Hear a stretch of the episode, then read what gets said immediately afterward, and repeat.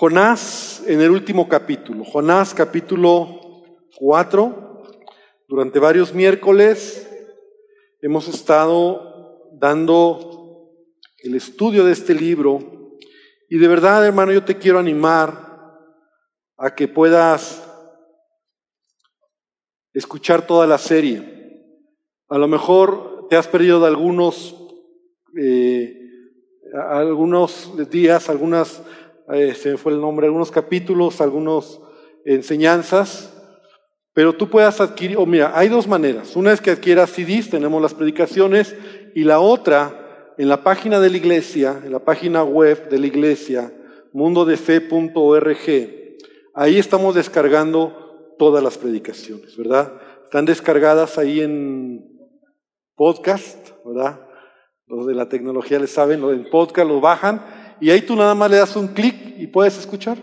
Están ahí toda la serie, aparte de las predicaciones de, de los domingos y que se están, se están subiendo, ¿verdad? Porque la idea es que pueda ser bendecido, ¿verdad? Si ya tú lo quieres adquirir, tenerlo como un juego para escucharlo eh, en algún otro momento, bueno, puedes comprar los CDs. Amén. Entonces ya después de ese anuncio, vamos a venir al capítulo número 4, ¿verdad? La semana pasada concluimos eh, el capítulo 3, donde Jonás va y da este mensaje de juicio, ¿verdad? A Nínive, ya hablamos todo el, miércoles pasado, todo lo que Jonás hizo, la manera en que habló, ¿verdad? Que no fue así muy efusivamente eh, que digamos, simplemente el mensaje era, de aquí a 40 días Nínive será destruida. Eso fue suficiente para que eh, esta nación, los ninivitas, se arrepintieran. Vimos cómo eh, la actitud no solamente de la gente, sino el rey, ¿verdad? De, este, de, este, de esta ciudad, ¿verdad? Se, se volvieron a Dios, humillaron, le pidieron a Dios perdón y se arrepintieron de todo su corazón. La realidad es que la muestra de su arrepentimiento o, o lo que ellos hicieron, dice que se vistieron de silicio, ayunaron, y se convirtieron de su mal camino. Estos detalles, ¿verdad? Lo veíamos la semana pasada, precisamente es lo que nos habla de lo que es un verdadero arrepentimiento. No es arrepentimiento, no es remordimiento, ¿verdad? Arrepentimiento es de verdad convertirte de tu mal camino, ¿verdad? Humillarte delante de Dios. Y entonces, ¿qué sucedió? Un cambio del corazón, ¿verdad? Porque un cambio interno siempre se va a mostrar en lo externo. De tal manera que el cambio externo, ¿verdad? De ese arrepentimiento o, las acciones externas reflejan lo que ha sucedido en tu corazón. Nunca debemos olvidar que lo que Dios mira es el corazón, ¿verdad? Dios mira la intención del corazón. ¿Te acuerdas cuando Dios le dice a, a, Samuel, ¿verdad? Cuando estaba escogiendo a quién sería el próximo rey y le dice Dios a Samuel, no mires su parecer, no mires lo exterior. Y es ahí donde entendemos, ¿verdad? Porque el hombre mira lo que sus ojos pueden ver, pero Dios mira el corazón. Entonces Dios estaba mirando el corazón y Dios mira el corazón, ¿verdad? Entonces, ¿qué miró en esta, en esta ciudad? El corazón. Que realmente no fue nada más como que haber así de mentiritas, ¿no? Fue sincero. Fue un, fue un arrepentimiento genuino que Dios, dice entonces el versículo 10 del capítulo 3, y vio Dios lo que hicieron, ¿verdad? Que se convirtieron de su mal camino, eso habla ya de acciones, frutos de arrepentimiento, ¿verdad? Se convirtieron de su mal camino y se arrepintió. Dios se arrepintió del mal que había dicho que les haría y no lo hizo, ¿verdad? Había un decreto y este era que Nínive iba a ser destruida. Pero por, por la palabra de Jonás, entonces hay un cambio. Ahora, en la continuidad, nosotros aquí en la Biblia vamos al capítulo 4, pero imagínate, vamos a leerlo así, versículo 10, continuamos con el 4.1. Entonces dice, Dios arrepintió del mal que había dicho que les haría y no lo hizo.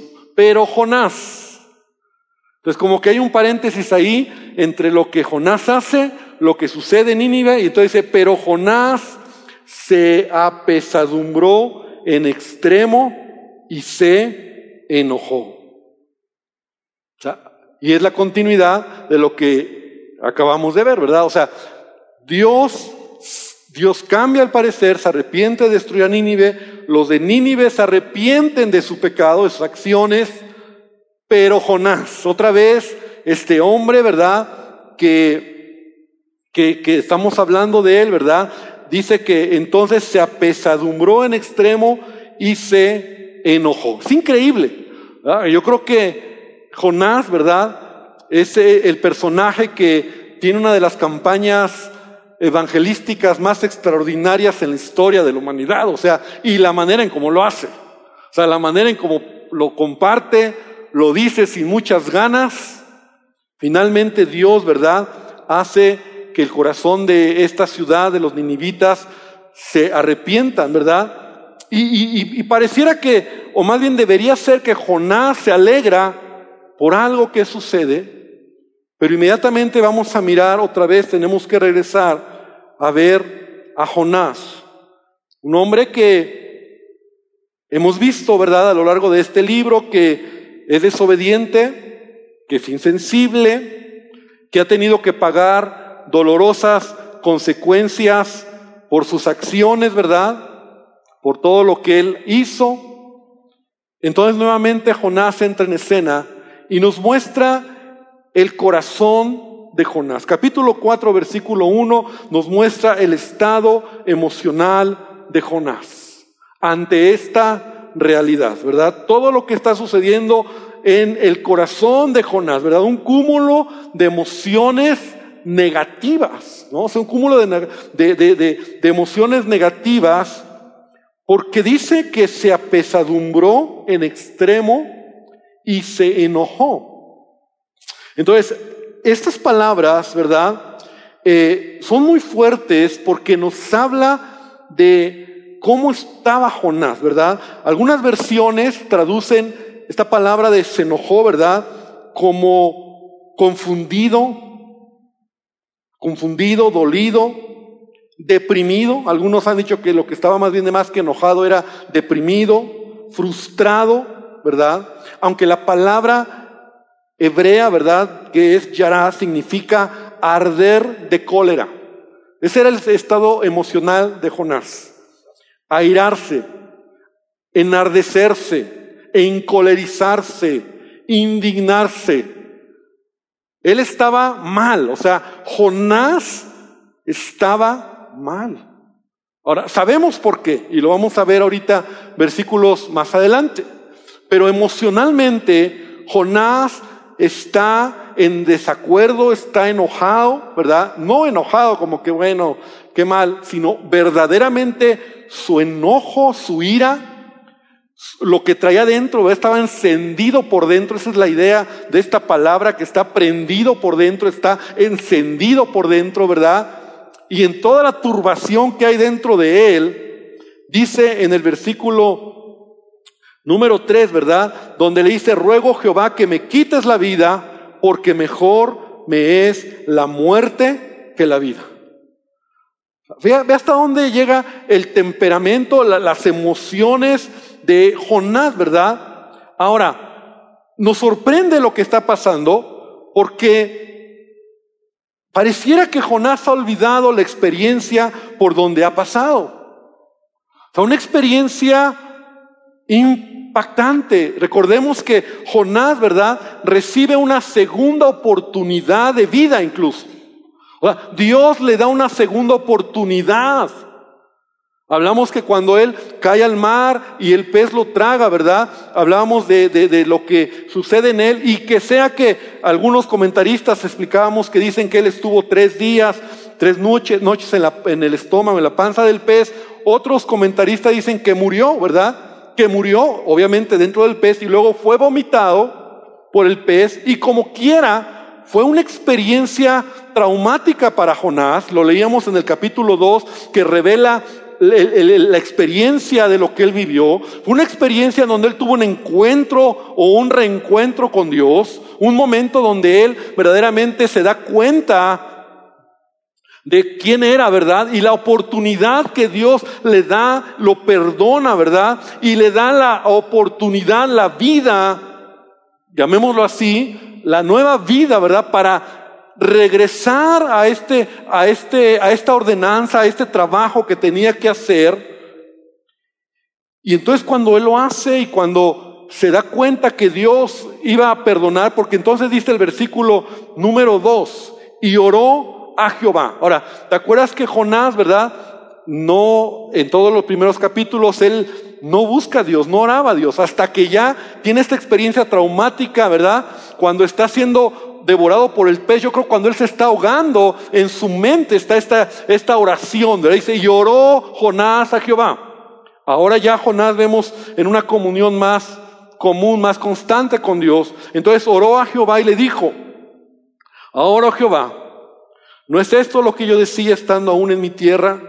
Por eso me apresuré a huir de Atarsis, porque sabía yo que tú eres Dios clemente y piadoso, tardo en enojarte y de grande misericordia, y que te arrepientes del mal.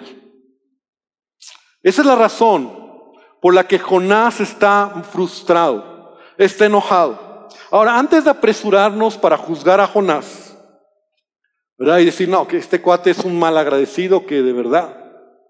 este cuate no tiene vergüenza después de lo que pasó, la experiencia que vivió y, todavía está enojado con Dios por lo que él hace.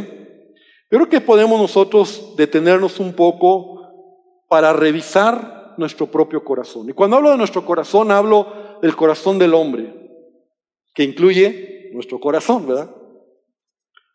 ¿Cuántas veces Dios nos ha dado oportunidades y a veces hemos vuelto a caer en lo mismo. ¿Cuántas veces Dios ha traído perdón? Señor, perdóname, ya no lo vuelvo a hacer. Y lo vuelves a hacer. Y si aquí alguien pudiera levantar la mano y decir, pastor, yo he sido una persona que he ocupado pocas oportunidades de Dios yo, te, yo tendría duda. Porque la verdad es que nuestra naturaleza humana, muchas veces nuestro corazón, y de eso quiero detenerme un poco, pasa así. ¿Cuántas veces hemos conocido gente, por ejemplo, que ha sido librada de la muerte? Un accidente, un problema, una enfermedad, algo que, que esa persona dice, Señor, si me sanas, si, si me ayudas, te prometo que voy a buscarte. Y regresan, o, Dios les los sana, y regresan a lo mismo. Yo no sé si incluso algunos de los que estamos aquí podemos decir, sí, ha pasado. ¿Cuántos hemos prometido a veces algo a Dios en tiempo de crisis? Señor, si me ayudas en esta, de, de veritas que ahora sí te prometo. Ahora sí, te sirvo. De veras que ahora sí cambio. De veras que si me regresas a mi esposa, de verdad que ahora sí ya no soy ese patán que fui. Y Dios lo hace. Y volvemos a lo mismo. ¿Cuántas veces, verdad? Eh, eh, a, a, lo mejor guardamos resentimiento por algo, por alguien que nos ha ofendido, que nos ha lastimado, ¿verdad? Y se nos olvida, así se nos olvida que Dios nos ha perdonado.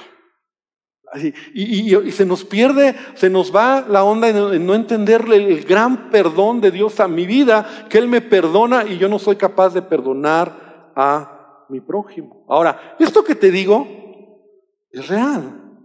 Por eso Jonás Está representando este hombre que en verdad, después de esta experiencia, vuelve a revelar ese, esa persona, ese corazón duro, ¿verdad? Y es que el corazón del hombre es así. Por eso el apóstol Pablo dice en Romanos 3, 10 y 11, no hay justo ni aún uno. No hay quien entienda, no hay quien busque a Dios. Me encanta cuando puedes leer Romanos, ¿verdad? Y en este capítulo Pablo está aterrizando y diciendo, no, nadie, no hay ni a un justo, no hay ni ninguno. Porque el corazón del hombre, de todos nosotros, de la humanidad, ¿verdad? Muchas veces olvida la misericordia de Dios.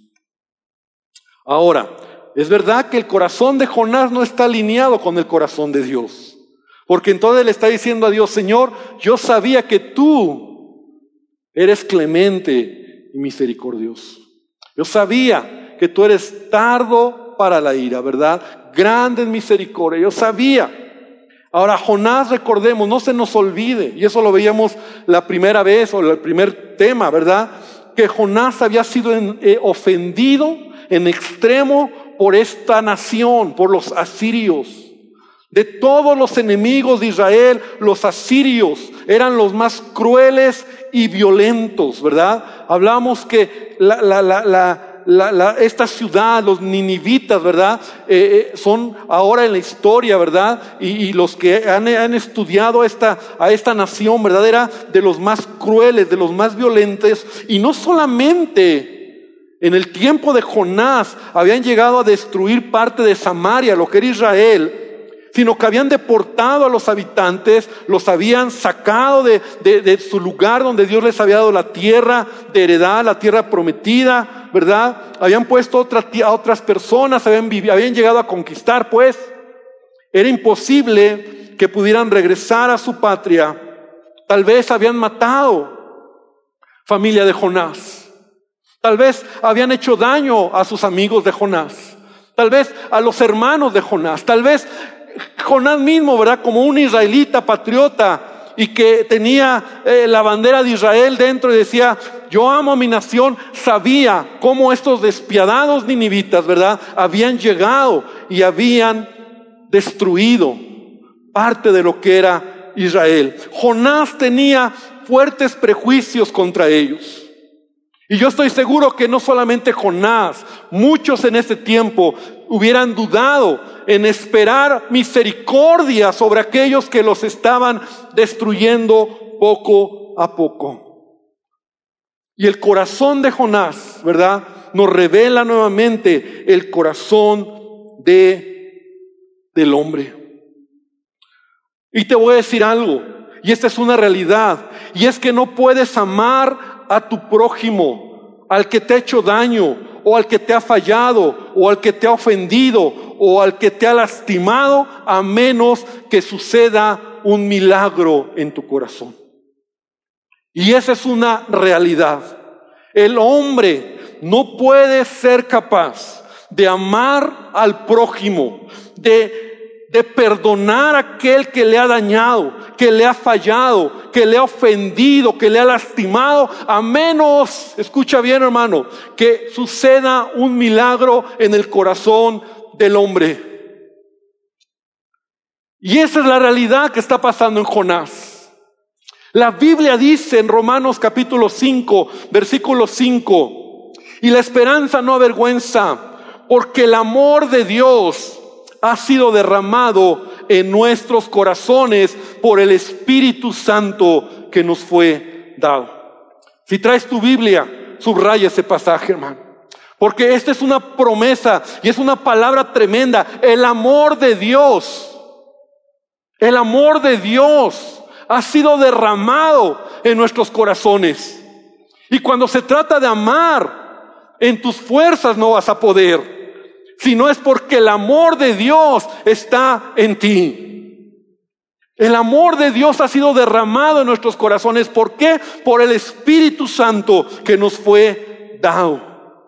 De tal manera que esta es la obra redentora. No hay otra manera de entender, ¿verdad? El corazón de Dios o, el amor de Dios a menos que su corazón esté puesto en ti por medio del Espíritu Santo.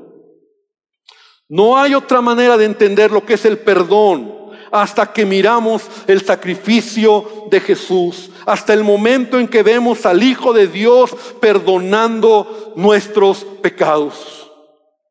Por eso cruzas cuando hablas de perdón, cuando hablas de amor a alguien que no conoce a Dios. Ahora tú me dirás, Jonás no conocía a Dios, claro que lo conoce. Claro que lo conoce también, que él dice, Señor, yo sabía, porque él sabía quién era Dios. Jonás no es un profeta improvisado. Jonás no es un profeta que no sabe oír la voz de Dios. Él conoce el corazón de Dios. Pero Jonás, aun porque amaba a Dios, pero todavía viviendo en el tiempo, ¿verdad? Antes de que viniera el Hijo, antes de que viniera el Salvador, el Espíritu Santo aún no moraba en la vida de Jonás. Y esto es interesante entenderlo, ¿verdad? Porque el único que cambia nuestro corazón es la obra de Jesucristo en nuestra vida. Amén. Ven conmigo a lo que dice Ezequiel, capítulo 11, versículo 19 y versículo 20. Dice Ezequiel 11, 19 y 20, y les daré un corazón y un espíritu nuevo pondré dentro de ellos. Y quitaré el corazón de piedra de en medio de su carne y les daré un corazón de carne para que anden en mis ordenanzas, guarden mis decretos y los cumplan y me sean por pueblo y yo sea a ellos por Dios. Esa es una promesa es una promesa que el profeta está dando, ¿verdad? Que un día el Espíritu Santo se haya derramado y que la presencia de Dios habitaría en nuestras vidas. Y no iba a suceder hasta que no viniera el Salvador. Jesucristo mismo dijo, es necesario que yo me vaya para que el Espíritu Santo venga y Él va a guiarles a toda verdad. Él les va a enseñar, Él va a glorificar mi nombre. Y la obra del Espíritu Santo en tu vida y en mi vida hoy es lo que nos permite entender y saber lo que es amar, perdonar, tener misericordia. Porque si nosotros no tenemos a Dios, nuestra naturaleza, nuestro corazón, sin Dios, no puede entender este asunto. Yo me acuerdo que hace muchos años, hace algunos años, mi esposa la invitaron a compartir eh, una conexión que ahí se dio hace muchos años. Ella fue a la radio. Y entonces cuando llegó ahí a la radio un programa que no recuerdo si era cristiano o no era cristiano, pero ella le invitaron como, dijeron, bueno, usted que conoce la Biblia, queremos una opinión más. Y el tema era, creo que el perdón, el perdón. Entonces había psicólogos, había pues gente de diferentes eh, medios o diferentes eh, trasfondos, ¿verdad? Eh, profesionales, por supuesto. Y el tema sobre la mesa era el perdón. Y mi esposa, como pues conociendo la palabra, dice, podemos perdonar, claro que podemos perdonar, porque, porque cuando entiendes el perdón de Dios, entonces tú no puedes decir, yo no puedo perdonar. Pero la gente, los psicólogos y los expertos, les empezó a hacer crisis el asunto. Ya no, espérame. O sea, sí, pero, pero no es así. Y no es tan fácil. Y entonces a ver qué va a pasar con esto y, cómo puedes perdonar. Y entonces se creó una polémica y sin, sin querer mi esposa, ¿verdad? Porque ella nada más iba como creyendo que iba a aportar algo. Qué difícil fue hacer o tratar de poner sobre la mesa algo que para ti o para mí debería ser algo que debemos hacer. Perdonar, amar, tener misericordia.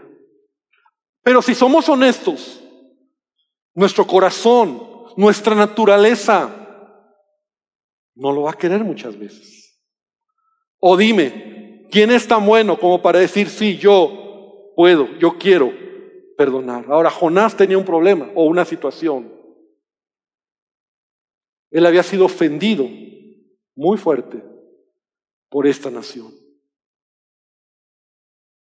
Y aunque él conocía a Dios, y aunque él sabía quién era Dios, yo me atrevo a decir que todavía el Espíritu de Dios no moraba, no, no moraba como en ti, como en mí, en Jonás.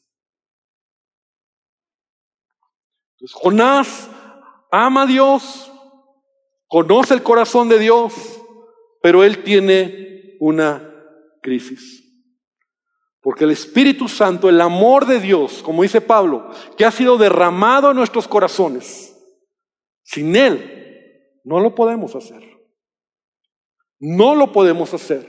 Porque mi naturaleza, mi corazón, mi manera pecaminosa de vivir es, si me hizo, me la paga.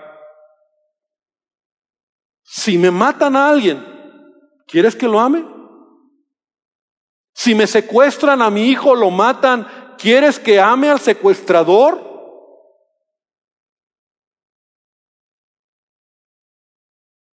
Yo te lo platicaba, ¿verdad? Hace años vino un joven aquí, aquí terminó un domingo y llegó llorando con un parche en el ojo. Y me impresionó.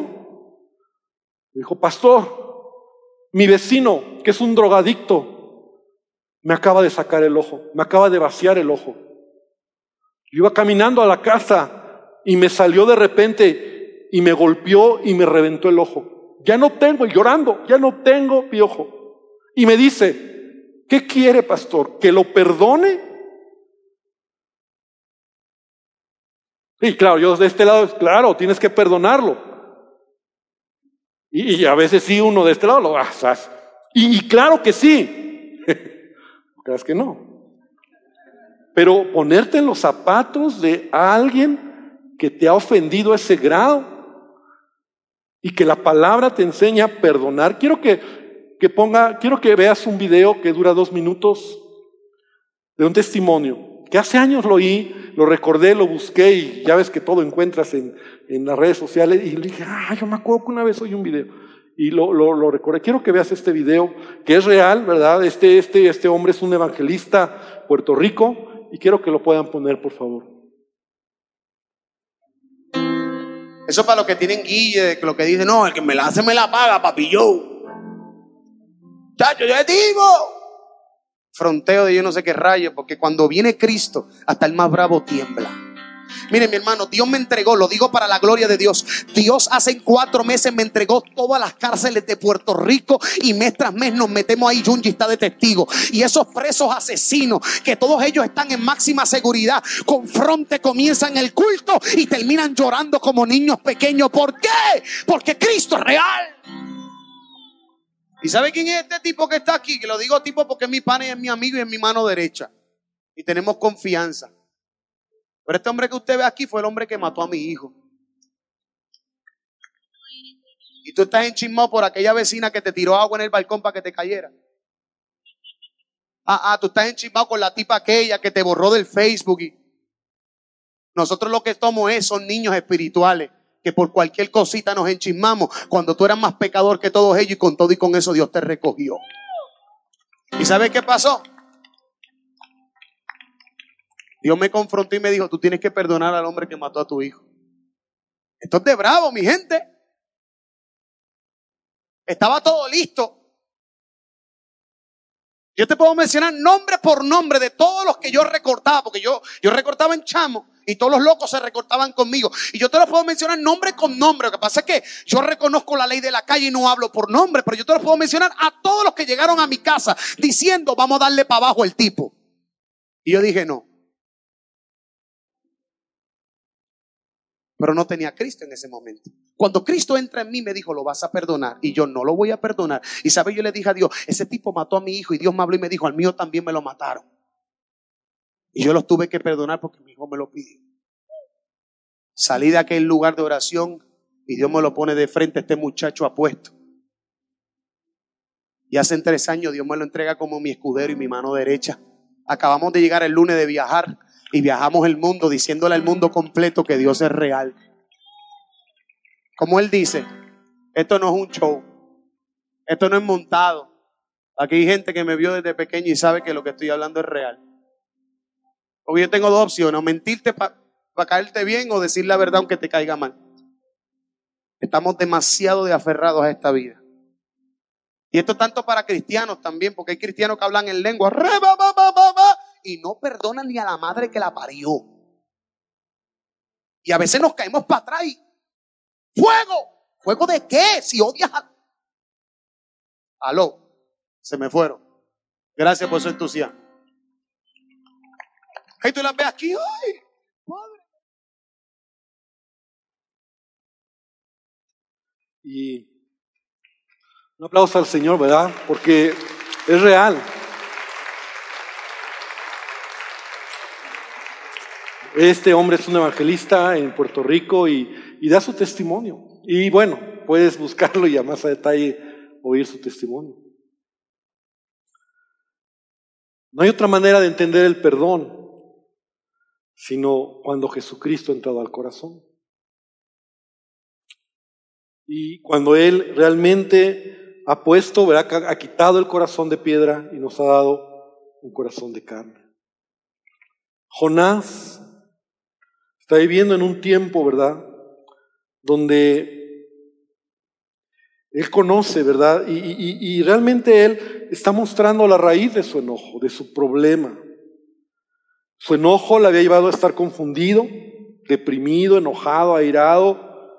Y la consecuencia de esa falta de control en él es Jonás, ¿verdad? Un hombre así, emocional, violento.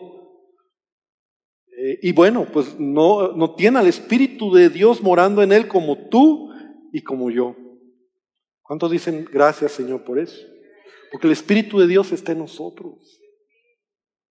En el Antiguo Testamento, antes de que Cristo viniera, ¿verdad? No, no, no, no estaba esa, esa, esa promesa todavía.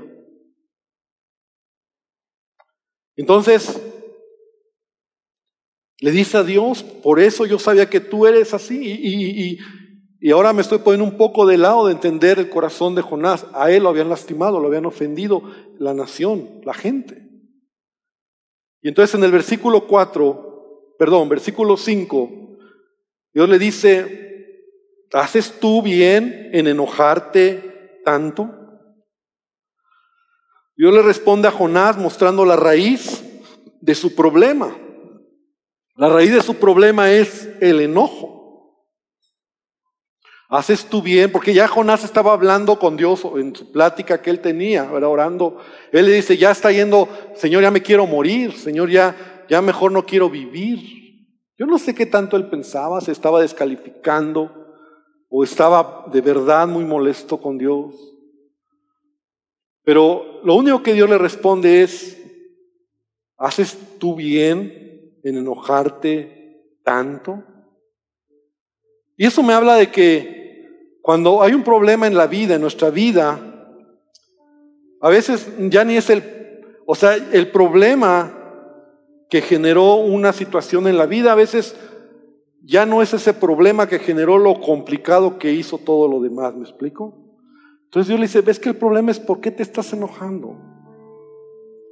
Y en el versículo 5, ahora, este diálogo al parecer, o bueno, no lo dice la Biblia bien, pero como es continuación de lo que Jonás hizo, Jonás recuerda que estuvo predicando, salió, eh, llegó, perdón, entró a Nínive, empezó a hablar, ¿verdad? Su mensaje, y, después dice que ya salió, y, yo creo que ese diálogo interno con Dios, él oró a Dios, se enojó de todo lo que acabamos de leer, y en el versículo 5 dice, y salió Jonás de la ciudad. Entonces ya vamos a ver ahora Jonás que sale de la ciudad y acampó hacia el oriente de la ciudad y se hizo ahí una enramada y se sentó debajo de ella a la sombra para ver qué acontecería en la ciudad. Se fue hacia una zona, Jonás, ¿verdad? Hacia una zona al parecer montañosa, desde donde podía observar la ciudad. Jonás habla con Dios, se enoja y Dios le dice, ¿por qué te enojas? Y él está enojado, sube a un lugar. ¿Qué estaba esperando Jonás? Tal vez que la gente volviera a sus prácticas malvadas y Dios trajera juicio. Esperando que, que pasaran los 40 días y a ver si en el día 41 quizá Dios sí trajera juicio sobre Nini. Eso es lo que está esperando Jonás. O sea, ve el corazón de Jonás. O sea, él traía cruzado a los ninivitas. Entonces dice la palabra, ¿verdad? Que él salió al oriente, ya vimos, se, hizo una enramada, ¿verdad? Eh, las tierras que rodean este, o, el lugar donde estaba Nínive, ¿verdad? Son, son lugares semidesérticos, expuestos al sol abrasador, ¿verdad? desierto prácticamente, ¿verdad? Y pocos árboles. Pocos árboles eh, hay, ¿verdad? Es más desértico. Son zonas donde no ves ningún árbol, ¿verdad? Por lo tanto, Jonás busca unas ramas con hojas para crear un techo que le dé sombra en el día, ¿verdad? Entonces, está duro el sol, pues se pone una sombrita, así lo dice el versículo número 5, se sentó debajo, hizo una enramada, tomó ramas y se cubrió, ¿verdad? Y ahí se puso, pero yo creo que no fue tan buena su sombra de Jonás, ¿verdad? Que Dios tiene que intervenir. Ahora, Dios le va a dar una lección a Jonás. Dios le va a dar una lección a Jonás, porque Dios conoce el corazón de Jonás. ¿Qué estaba haciendo ahí mirando Nínive? Yo creo que él decía, ojalá y se arrepientan, ojalá y cambien otra vez a lo malo y Dios cambie de opinión. O a lo mejor tenía esperanza que Dios hiciera algo. Entonces dice que en el versículo 6, y preparó Jehová, Dios, y aquí entra Dios en acción nuevamente. ¿Te acuerdas cuando dice también en el capítulo, en el capítulo 1, ¿verdad? Cuando lanzaron a Jonás al mar, versículo 17 dice, Jehová tenía preparado un gran pez. La misma palabra. Ahora Dios va a preparar algo para Jonás. Así como preparó un gran pez para guardarlo. Para darle una lección. Ahora dice la palabra que Dios proveyó, de dice versículo, preparó una calabacera, la cual creció sobre Jonás para que hiciese sombra sobre su cabeza y le librase de su malestar. Y Jonás se alegró grandemente por la calabacera. La nueva traducción viviente dice, ahora bien, el Señor Dios proveyó una planta frondosa que creciera allí. Y pronto extendió sus anchas hojas sobre la cabeza de Jonás y lo protegió del sol. Y esto le trajo alivio y Jonás estuvo muy agradecido por la planta. O sea, nuevamente estamos ante un milagro de parte de Dios, ¿verdad? Porque Dios prepara una planta. Aquí la versión 60, ¿verdad? Nos dice que es una calabacera, ¿verdad? Ahora, realmente no se sabe cuál era la planta, porque algunos dicen que era una planta que daba calabazas, pero esta palabra hebrea que se usa aquí, la palabra que se usa, es mencionada por única vez en la Biblia. Entonces, de tal manera que, que el tipo de planta que, que, que, que Dios preparó, ¿verdad? Ha sido difícil saber cuál era. Al final algunos han dicho este tipo de planta o es esto, pero aquí lo, lo, lo que debemos resaltar es que es un milagro sobrenatural de parte de Dios. ¿Qué es lo sobrenatural? Que esta planta creció en un día. Echó flores o echó las ramas que cubrieron o le hicieron sombra a Jonás. Fue algo sobrenatural. Ahora tú me dirás, bueno, hay tanto así. Claro, en la Biblia encontramos otros casos donde Dios hace cosas sobrenaturales, ¿verdad? En sus hijos. Por ejemplo, Elías es atendido de manera sobrenatural cuando igual él desea morirse. Claro que es otra historia, otro contexto, pero él está siendo perseguido por esta bruja, ¿verdad? Esta mujer Jezabel, ¿verdad? Donde después de que, de que hace un gran... Eh, un gran, eh, un gran trabajo, Elías, ¿verdad? De que mata a los profetas de Baal. Y, entonces Jezabel se entera y entonces le dice, ¿verdad? Y, lo amenaza y le dice, mañana a estas horas te voy a matar. Entonces Elías sale huyendo, ¿verdad? Y llega a un punto, y, ven conmigo a la escritura rápido, primero de Reyes 19, versículo 4 al 6. Y él se fue por el desierto, Elías, de un día de camino y vino y se sentó debajo de un enebro, de un árbol, de un tipo de árbol. Y deseando morirse, Elías dijo, basta ya, oh Jehová, quítame la vida, pues no soy mejor que mis padres. Es otra historia. Pero otra vez vemos el corazón del hombre. Aquí a Jonás está pasando crisis emocional, ¿verdad? Por, por, porque lo están persiguiendo por el desgaste, por todo lo que, lo que traía, ¿verdad? Y pasó un momento donde se le bajó la pila, ¿verdad? Y deseaba morirse. Estaba confundido, estaba, estaba mal. Así como Jonás, pero en otro contexto, ¿verdad? Igual este. Entonces vemos que me encanta la Biblia porque nos habla de hombres de carne y hueso, como tú y como yo, ¿verdad? No estamos hablando de superhombres, gente como tú y como yo, que podemos pasar ese tipo a veces de experiencias, de, de, de, momentos, ¿verdad? Pero también vemos cómo Dios en su amor cuida de nosotros. Y eso es lo que quiero resaltar, porque en el caso de Elías, ¿verdad? Él dice, no soy mejor que mis padres, se echó debajo y se quedó dormido. O sea, deprimido. Algunos dicen que estaba deprimido, que se quería morir, quitar la vida. Estaba mal Elías. Ya no, no quería saber nada. En todos los sobrenaturales que dice, he aquí un ángel le tocó y le dijo, levántate, come. Entonces él miró y aquí a su cabecera una torta cocida sobre las ascuas y una vasija de agua, comió, bebió y volvió a dormirse. O sea, Dios sobrenaturalmente lo alimenta, Dios sobrenaturalmente lo cuida a Elías, Lo, lo ayuda, le entiende el corazón. El proceso que tiene que pasar Elías, ¿verdad? De, esa depresión, de esa tristeza. Y esto te habla que a veces tú y yo podemos sentirnos así. A veces en la vida, los golpes de la vida, los problemas nos hacen ya mejor. O sea, ya muere, ¿no? O sea, te sientes mal. Hermano, Dios está contigo. Dios está con nosotros. Amén. Dios estuvo con Jonás porque Dios quiere dar una lección a Jonás. Ahora, en esa, en esa lección lo cuida. Porque Jonás disfruta de la sombra de esta, de esta calabacera, ¿verdad?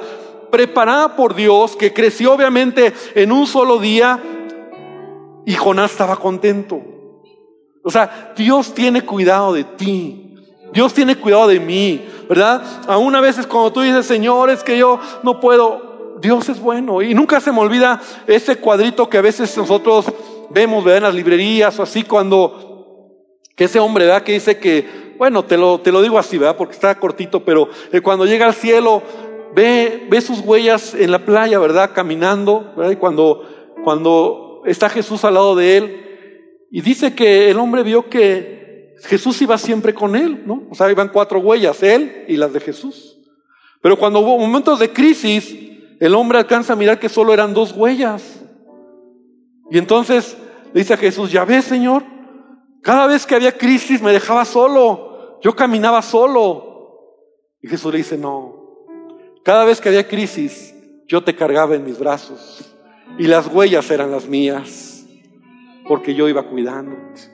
Entonces no pienses que a veces Dios se le olvida, ¿verdad? Te dejas, ay Señor, no, mira, cuando estás en mayor crisis o, tristeza o problema o, o no sabes a dónde voltear, Él va a preparar algo para darte sombra, amén, para darte protección. un aplauso al Señor. Él lo va a hacer. Él te ama. Él lo hizo con Elías esta vez y antes también, ¿verdad? Que lo alimentaban los cuervos. Él lo hace. También en otra ocasión Moisés también ya se andaba queriendo morir y Señor, porque a mí? Mira. Y Dios trae sobre Moisés. Porque a veces las cargas, el trabajo, y bueno, estos hombres, ¿verdad? todo lo que traían espaldas, pues les costaba trabajo. Entonces, Dios proveyó. Entonces, Dios preparó algo para dar una lección a Jonás, ¿verdad? Creció. Entonces Jonás se alegró, dice la versión, traducción viviente, estuvo agradecido por la planta, ¿verdad? Esa plantita que a lo mejor de repente él vio y fue un milagro y creció y lo cubrió y dijo, ay, qué bendición esta, esta planta me está cubriendo. Pero versículo siguiente dice, pero al venir, versículo 6, eh, versículo 7, pero al venir el alba del día siguiente, Dios preparó un gusano, el cual hirió la calabacera y se secó, ¿verdad? la versión traducción viviente dice, Dios también proveyó un gusano, ¿verdad? Como una especie de, de un gusano, bueno, que que, se comió, dice, esta versión dice, al amanecer del día siguiente el gusano se comió el tallo de la planta de modo que se marchitó, ¿no? Así dice esta versión. Entonces al día siguiente Jonás, sin darse cuenta, esta, estas hojas, ¿verdad? Se secaron, se murieron. Y entonces dice el versículo 6, 8, y aconteció que al salir el sol, preparó Dios un recio viento solano. Dios es quien interviene sobrenaturalmente en la planta, en este gusano, en el gusanito, ¿verdad? En el viento. Y el sol hirió a Jonás en la cabeza, se desmayaba y deseaba la muerte diciendo, mira Jonás, mejor sería para mí la muerte que la vida. La versión traducción viviente dice que el sol se intensificó, entonces sopló y el sol le pegó a Jonás sobre la cabeza, ¿verdad? Hasta que se sintió tan débil que deseaba morir, morirse y exclamó, mejor es morir que vivir así. Y entonces viene la gran lección de parte de Dios.